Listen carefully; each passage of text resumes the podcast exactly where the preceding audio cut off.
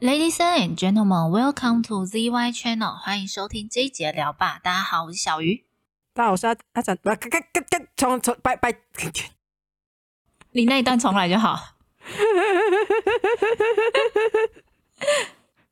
我看你干脆留下来算了。啊，大家好，我是阿展。以下节目内容由两个仔仔的聊天组成，欢迎一边做事一边收听，Take it easy。哎、我跟你说，我前几天跟我朋友出去玩啊，然后做一件超级蠢的事情。你的人生中已经有很多了，那又多了什么？我跟你说，我做的这件事情，你也曾经当场看我发生过。就是我跟我朋友去逛街，然后那个逛街不是都有那种玻璃橱窗吗？嗯，然后那一些玻璃橱窗有一些就是正前方是有玻璃，就是你没有办法碰到里面的东西。那有一些是没有嘛。然后那一天去逛街，我就觉得我看的这个橱窗是有玻璃的。然后呢，我就我就用我的眼尾去瞄到我的跟我逛街的朋友，他手就伸进去拿了东西，我就很惊讶，问了他一句：“我说你的手为什么可以伸进去？这边不是有玻璃的吗？”然后我就发现我干了一件很蠢的事情，就是我刚好把这句话说出来。对，我觉得这个事件的发生最大的问题，就是 因为你把这句话说出来。我真的超级纳闷，我就觉得有玻璃，然后呢，我就去，他就把手伸进去，说我就非常惊讶，然后我就把这句话讲出来了。我那时候不知道是脑袋被什么打到之类的，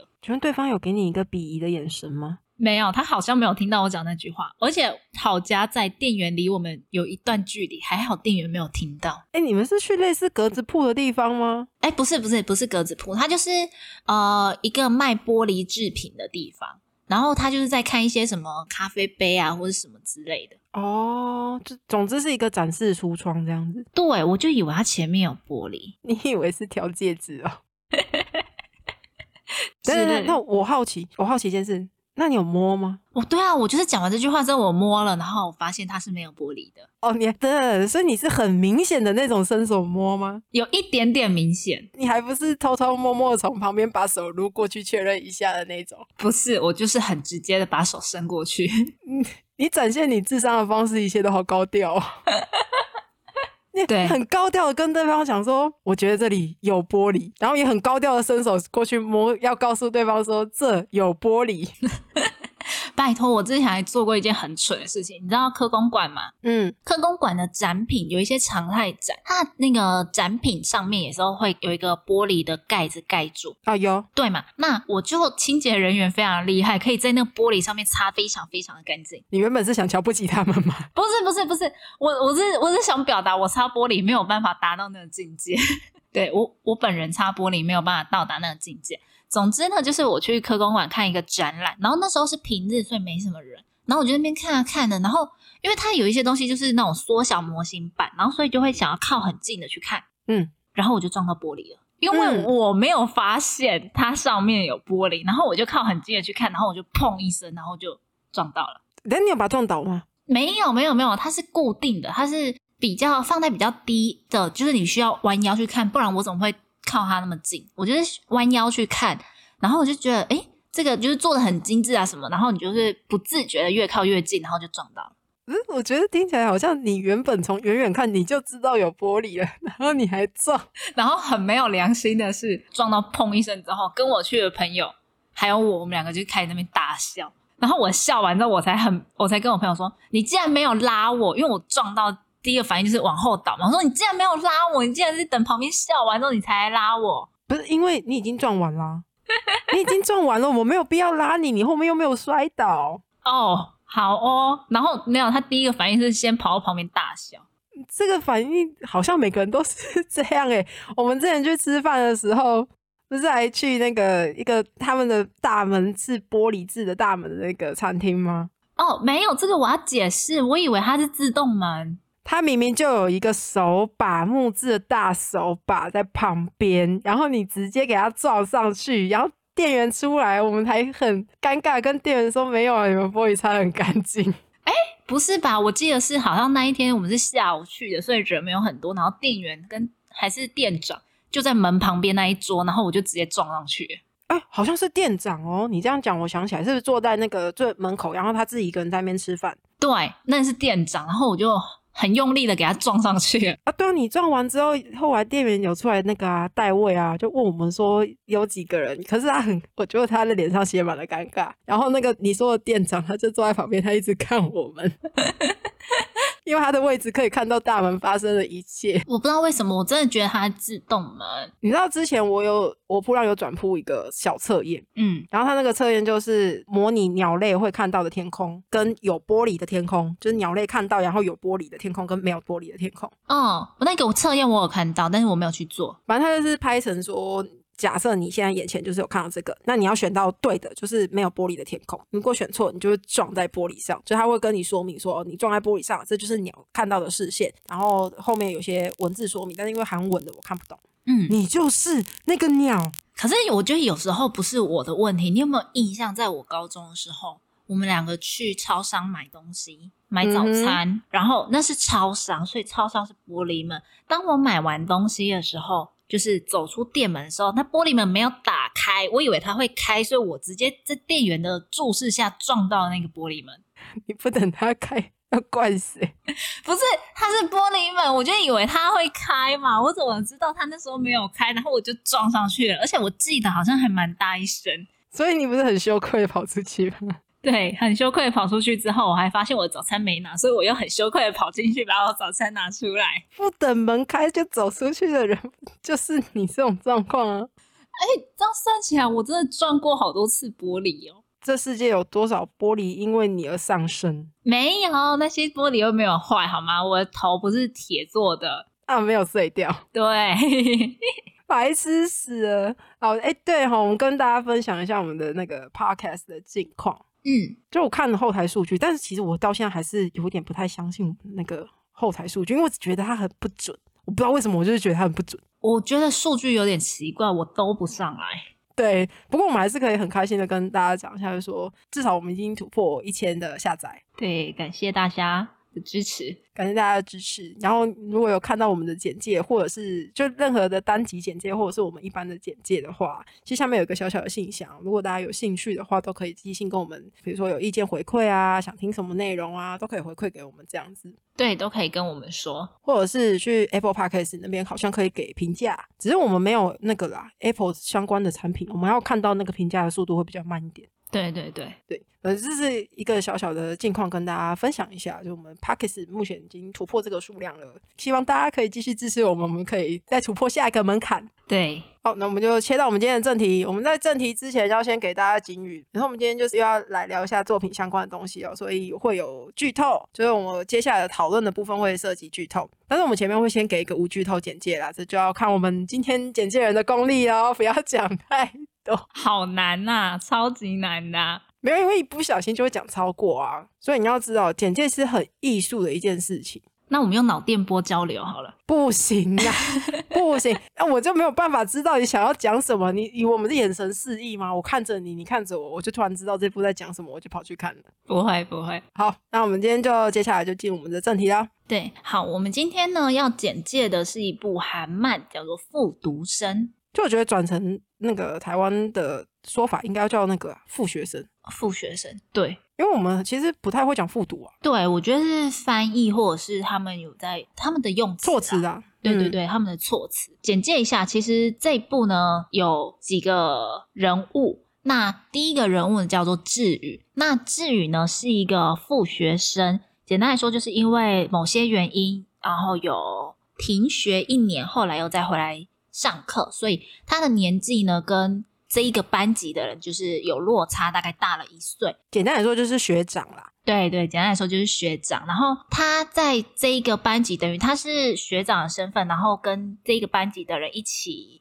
要完成这一年的学业。那他遇到了他们这个班级的班长呢，叫做奎真。那奎真对他非常的好，就是对他很照顾，因为可能成绩也不是很好，所以常常会帮他复习呀、或者什么的，大致上是这样。那他们两个相处很暧昧嘛，可是这时候呢，班上又来了另外一个副学生，这个副学生叫做智贤。那智贤呢，跟智宇其实以前是同一个年级的，所以他们俩其实认识，以前是好朋友。嗯哼。就是故事呢，就是发生在这三个人身上。对，就是由这三个主角全部都登场之后，故事才正式的开始。对，因为前面都是一些奎真非常照顾自语的一些 回溯。对好，简单来说是一部三角恋，我一开始想要用三角恋来讲他们这一段关系，但我觉得好像也不算三角恋。有一点不太像，你可以想象是还有一个额外一个点，但它是用虚线连起来的。我觉得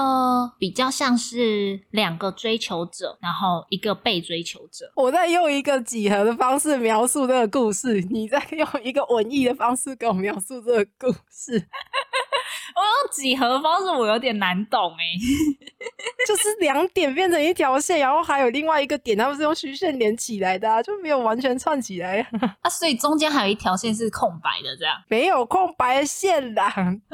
三角形也就只有三个边，好靠北啊！是要几条线？第四条线在哪里？插在头上吗？ 太可怕了！代表还有另外一个人，没有没有没有，我们这个这个故事只有三个人。应该说主要就是只有这三个人。对对对，所以你觉得他是一个在讲追求者之间表现行为的故事？对啊，我觉得蛮像的。我好像看到中间吧，我就突然发现说，奎真跟智贤其实他们两个的行为是一样的，只是表现方式不一样。就本质相同嘛，本质相同，但是表达的方式相异。对，没错，然后这要给大家预警哦，以下的讨论就会涉及剧透了。对，大家现在还可以，如果不想听剧透的话，可以这时候就可以离开了。好，那我们接下来就进行我们后面的讨论。嗯，我在看的时候，我也觉得他们的表现其实是这样子，就是你刚刚讲的那样，大家其实本质上都一样，他们就是都想对志宇好，然后都想要让志宇不要跟其他人有太过亲密的关系，就是大于自己的关系。对，可是表现的方法差的非常的多。因为像奎真，他的表现方式是，他算贴心，他基本上就是贴心。他想要做这些事情前，他都会在乎志宇怎么看。除了他后期其实有一点在玩志宇哦， 后期有一点吗？我没有，我怎么没有这个感觉？啊，不是后期，他中间，他中间是有一点点在吊志宇，就不是很完全的说志宇说想要干嘛就干嘛这样。哦，你是说他发现他自己的心意那一段吗？可是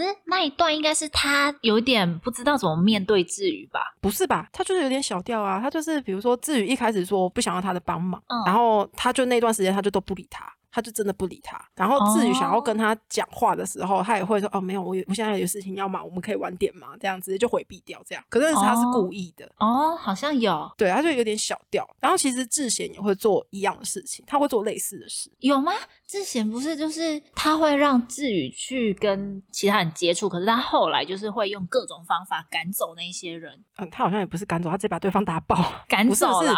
我们讲的是对自己的那种状况，就是比如说志宇希望说他不要靠近他，然后志贤会哦不对，志贤是反向，对志贤啊是我就一直靠近你，就是呃，你的任何时间都我都要黏在你身边。就是你的你的时刻里面不能没有我这样。对对对，就是他的是直接表达出来，然后我觉得奎真是用调的，就是奎真是用有一点小钓鱼的方式，就让自己的的时间里面要有他这样。你不讲的话，我还没有发现，就是奎真在钓志宇。欸哎，还是其实这个行为不是钓，我觉得他是钓这样。我不晓得，我对这一段没什么印象，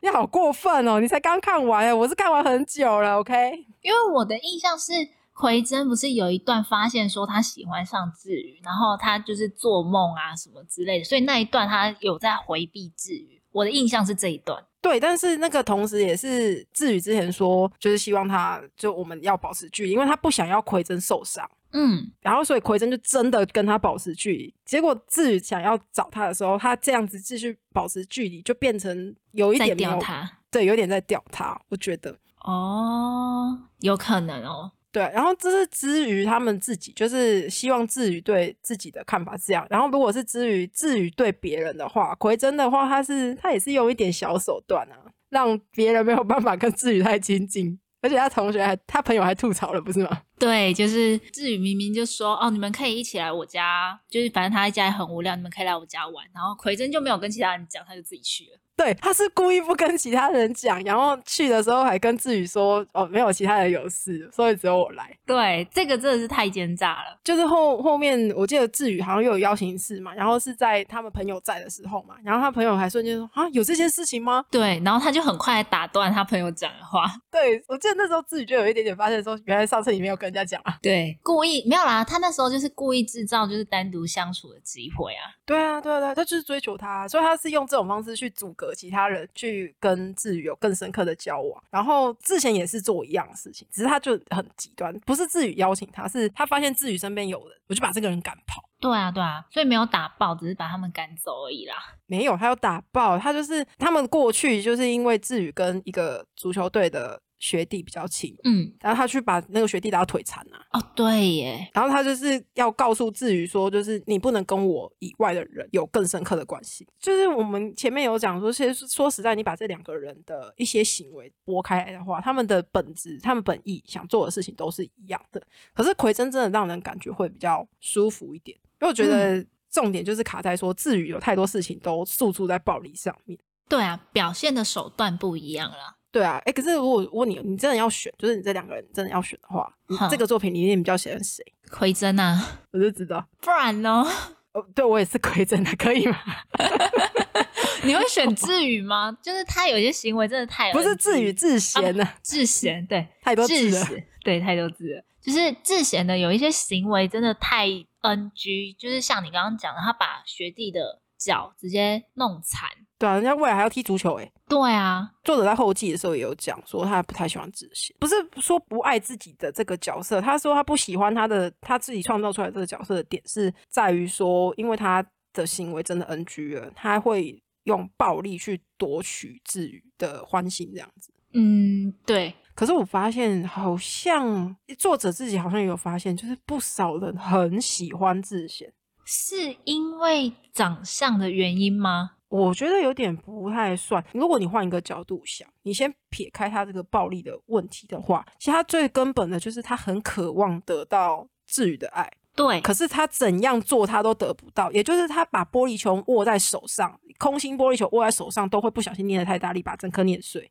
对，可是我觉得有一点算也不是说不错啦，我觉得他有在克制自己，就是他回来他又再一次遇到志宇的时候，其实他中间他有为了志宇想要忍耐，不要对奎真有一些不好的举动，虽然说后面还是有，对，所以我在想说，会不会就是因为他，虽然他的过去是这样，就是因为作者也 care 的也是他过去做的 NG 行为嘛，嗯，可是现在的他其实有为了要拥有而去努力，所以会不会就是因为这样子，所以所以大家其实有部分的人就会比较喜欢智贤。我觉得有可能，而且必须这样讲，奎真跟志贤是两个完全不同类型的人啊哦，你说就个性上来说吗？对，所以有可能就是有一些就是本来就是比较喜欢智贤这种类型的人，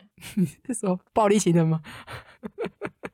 嗯、也不能否认有些人就是喜欢嘛。哎，等一下，可是我这时候我们可以切一个问题进来哦。智贤的行为在三次元里面来说的话，跟我们目前社会案件看到的恐怖情人其实是大同小异的。什么叫大同？根本一模一样，好吗？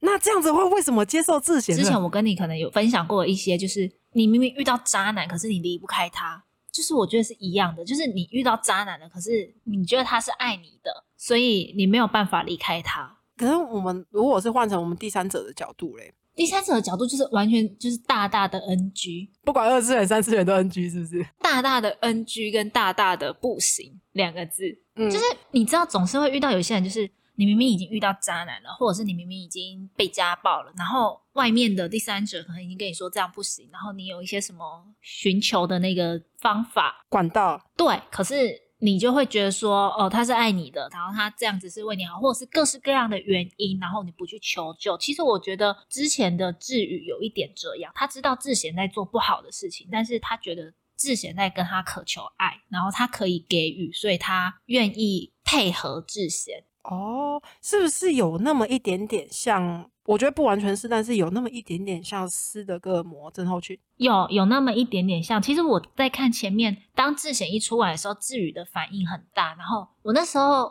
中间有几回，我的确有在怀疑说他是不是有斯德哥尔摩症，对啊，因为他爱上了那个加害者嘛。对，可是他们的状况，我觉得又就是我会提，但是又觉得他们有点不太一样，是因为其实志宇本来就喜欢志贤，只是他没想到志贤是一步一步多做了很多逾矩的行动。对，其实我觉得在那个最大的 NG 出来之前，不管志贤做什么，志宇都会原谅他。那也有可能就是因为志贤前面其实就是有点仗着志宇会原谅他，然后去做了这一些逾矩的行为。嗯，我觉得有很多读者喜欢志贤，也有可能是因为其实前面志宇其实就像你讲的，他是喜欢志贤的。就是其实会有一点点小小的同情他，我觉得不会到说你一定要觉得原谅他，因为你知道其实可以选择不原谅嘛。假设对你是站在自己的角度的话，其实你可以选择不原谅，然后所以作为读者的我们也可以选择不原谅。可是我觉得他在客观点，在更更更客观一点去看的话，他就是我刚刚讲的那个捧着玻璃珠的小孩。对，我觉得这跟他的成长经历也有关啦。哦，对，因为他的家庭背景比较有问题一点，对，所以我觉得应该很多读者是因为这样被打动吧。有一点点母爱的心态渗进来了。对，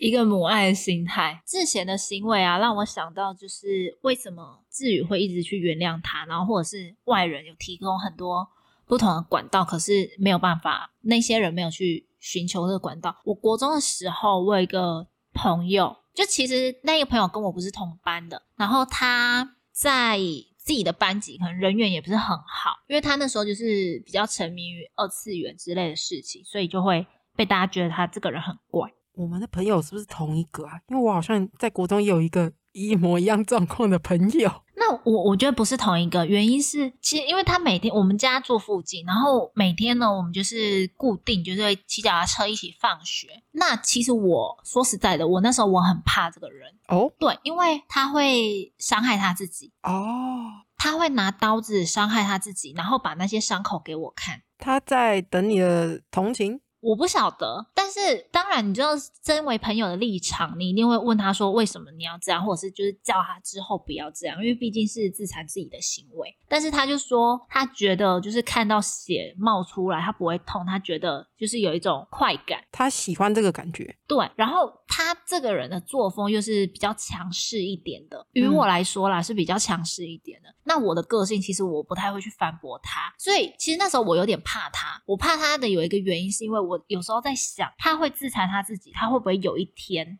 拿着刀子对我？哦，对，因为我觉得他那时候对我有点过于依赖是，他如果没有找到我，或者是没有下课没有跟我一起走，他的反应会非常的激烈。你的意思是说他想要把你锁在身边这样子吗？有一点这个感觉，所以那时候我会有点怕他。可是，在这个情况下，我没有办法去寻求什么帮助。诶，哦，你这样子讲，我觉得真的是跟那个治愈的那个处境有一点点类似哦。对啊，那也就是毕业之后，大家就是去不同的高中，所以就是之后也比较没有再联络。因为他那时候其实对我做一件事情，我其实我真的蛮生气的。嗯，我可以接受大家就是肢体之间的打闹，当然是同性之间啊啦、我没有办法接受异性之间。同性之间异性直接赏你一拳，揍死他，好不好？对 直接揍死他。同性之间的打闹我可以接受，然后他会就是你知道有点勾肩搭背的那个姿态，然后去勒你脖子，你知道我我讲的那个动作吗？哦，我懂，我懂，我懂。但是有一次他是真的很用力勒住我脖子，我差点不能呼吸。等一下，等一下，我先确认一下是不是我想的那个勾肩哦、就是我们两个人站左右，然后我一只手勾着你的脖子的那种勾嘛。对，是，但是这个动作你再往后退一步，然后是把我勾住抬起来的那一种。对，我就是想讲这样子的话，已经是到想要把对方干掉了欸。他觉得是在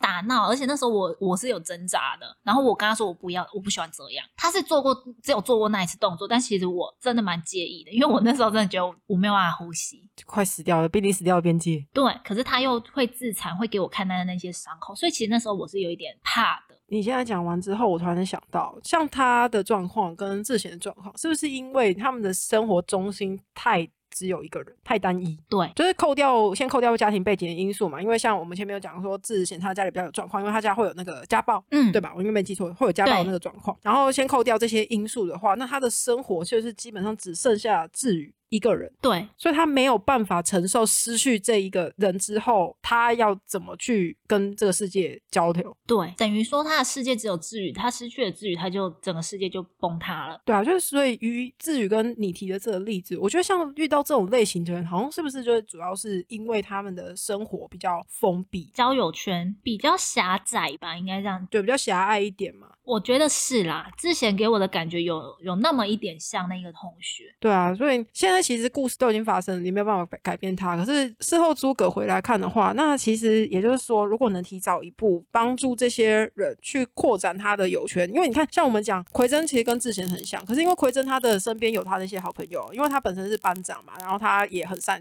跟人家交际。虽然说他会想要只想要自己的世界只有自娱，嗯，可是他不会让他的世界只有这么一个人做支柱。对，对啊，所以就有种，如果我们提早一步去协助这些人的话，其实好像有一些问题，比如说像之前的 NG 行为，就不一定会发生嘛。对，但是如果之前的 NG 行为没有发生，这一步就画不下去了。没，所以我来说这是事后诸葛嘛，他就已经没有办法改变他的事实了。 对啊，对啊。可是我其实某方面来说，我不认为志宇是也是完全无辜的啦。哦，当然，因为你藕，我觉得其实他有点藕断丝连。我的藕断丝连不是说其实他还爱，不是爱着，就是对志贤有情愫干嘛之类，是他明明知道应该要跟志贤切断，但他为了有点顾全志贤的心理，所以他不敢直接把他给断掉。对，没错。可是志宇在中间让我有一点不太，也不是说不太啦，就是他的做事方式像你讲的藕断丝连，我就会觉得他同时在吊着这两个人，因为他明明知道志贤是喜欢他的，他也知道奎真在追他，但是他喜欢奎真，但他没有办法断掉志贤那边，就会藕断丝连的游走在这两个人之间。可是我觉得他对奎真那边是因为他没有办法应许他，因为他应许他之前就是去攻击他，然后他不想要伤害志贤，所以志贤那边才会没有办法用很利落的方式切断。对，是这样子，没错。就是一直到很后面，志贤做了没有办法挽回的事情的时候，志宇才下定决心要切断跟他的关系。就他终于决定可以理清他了。其实我很喜欢那一段诶、是啊、我就很喜欢他最后去理清他的地方。他是甚至连他的照片，他是下定决心要把照片这些东西都丢掉。他终于觉得不能再给这个人机会了。而且对我来说，我觉得他有一点在跟过去的自己道别。我觉得是。当他之后，他再遇到志贤，其实就是陌生人。对，因为他有后日谈，他后日谈的时候，其实之前有再回来找志宇叙旧。嗯，但志宇就有跟他讲清楚说，我们已经是陌生人了，我已经决定跟你不再当朋友，那我就不会想要随便把你捡回来，这是我对你的尊重。可是其实我在看那个后日谈的时候，我觉得志贤有一点渣哎、为什么？ 为什我么？真的觉得他有点渣，因为他会回来，其实他还是放不下志宇的，只是他收敛了他那些，就是他的表现可能是付诸于暴力，他把这些可能改过，或者是他忍耐起来不管。但是他回来，他说他是回来订婚的，啊，因为他是被那个啊，他哥哥叫回来的、啊。对，就是可能我自己的理解啦，因为他是戴着戒指订婚，所以我合理怀疑他的订婚对象是个女生。可是志贤这样看起来明明就是喜欢男生，哦，你是说他对女生那边渣是不是？对，可是你知道这这故事安排那没有办法，这件事情没有办法。我觉得是因为他之于他们家族有一个可能是家族赋予他的责任在你说商业联姻吗？之类的，对。对啦，就是可以理解啦，但是就是看到他回来，然后说他要去订婚，然后跑来看至于就是觉得这行为有点渣。那 a little a little，对女生那边有点抱歉，对，对啊。说实在的，我三个人里面真的要选一个人的话，我就我不 care 那两个，只有奎真跟志贤，我真的是比较喜欢志宇。为什么啊？我觉得这个故事是不是在于奎真跟志贤怎么去追求志宇，是在于志宇就是怎么跟过去的自己对话。哦，是哦，哦，你的意思是说奎真是他现在或是未来，然后志贤是他过去的自己。对，所以我才会说我很喜欢最后那一段，因为他终于决定跟过去的自己，那个容许志贤去做任何事情的自己道别。我觉得他过去的自己对于志贤，因为他们很友好，然后所以他会选择相信志贤，然后。其实他根本就舍不得去怀疑他，就是对他有任何负面的情感。过去的自己是这样子，因为中间有一度志贤有被怀疑说是杀人凶手嘛，但其实他不是。然后所有人都觉得志贤是，只有志宇。警察来问他说，因为他被那个志贤施暴嘛，然后所以警察觉得他一定知道些什么，嗯所以来问他那个人品，就他们会有那个人品考察的阶段。嗯，然后警察来问他，他却说他不觉得是自贤，他相信绝对不会是自贤。嗯，他没有，他不会做出杀人的事情。对，就是他始终，我觉得他为什么现在时间走还是那么不会想要伤害自贤，是因为他仍然相信说自贤其实有分寸，哦，只是那个分寸很呃需要把它引导出来，所以他才一直拖延这件事情，嗯直到最后他发现其实根本没有办法的时候，他才选择跟这个过去道别，就是我真的没有办法再用我过去的这个自己去面对你，嗯，嗯，我是很喜欢他最后就是跟他说我不要再跟你当朋友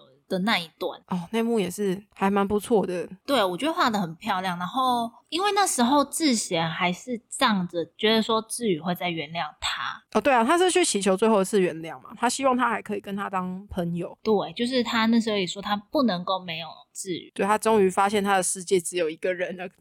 对，可是那边志宇就是蛮断的，蛮决绝的，就是就是我希望你离开我眼前，然后我们从此不再是朋友。就是一个真正的决心了。哎、如果是我，我觉得讲出这句话真的是自己也会松了一口气耶。对啊，就放下，这真的是一个放下，很有一点点是对自己解脱的过程，对，所以我才很喜欢志宇啊。 你有发现他的角色成长是最大的吗？对啦，因为故事主要也是围绕在他 他身上啊，所以他成长应该也是最大的。不好意思，请问另外两个人都只是个棒子，是不是？ 啊、对，啊没，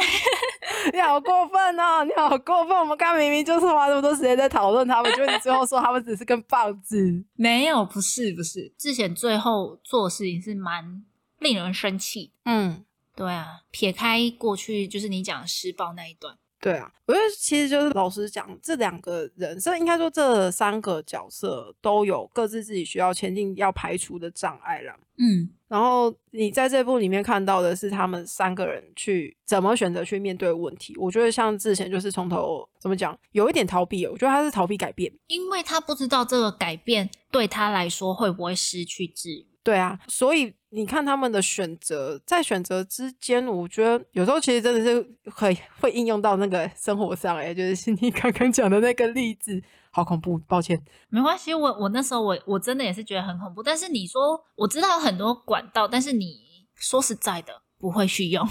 没有，因为你当下其实有时候真的不会想到、欸，哎，你在当下的时候变成第三者的时候，你才会想到说，哎、应该要做这件事情，然后才去建议别人说，你遇到这个状况的时候，你要用这个管道去抒发。这样，对啊，对啊，我觉得再聊下去，我们可能会回到那个抠上，然后继续继续攻击志贤。没有，我没有攻击他，我其实还是觉得，其实说实在，心里还是有点心疼他了。老实讲，环境跟他自己的交际状况吧，那造成的最后的故事这样。所以这个故事告诉我们，环境会对人的性格 有很大的影响。很多故事都告诉我们有这个， 只是对只是一一而再再而三跟你强调说环境的影响到底有多大。哦，对啊，好了，反正我们今天就是跟大家分享一下我们对于这部的讨论，这样嗯，啊，今天就到这里哦，大家拜拜。拜拜。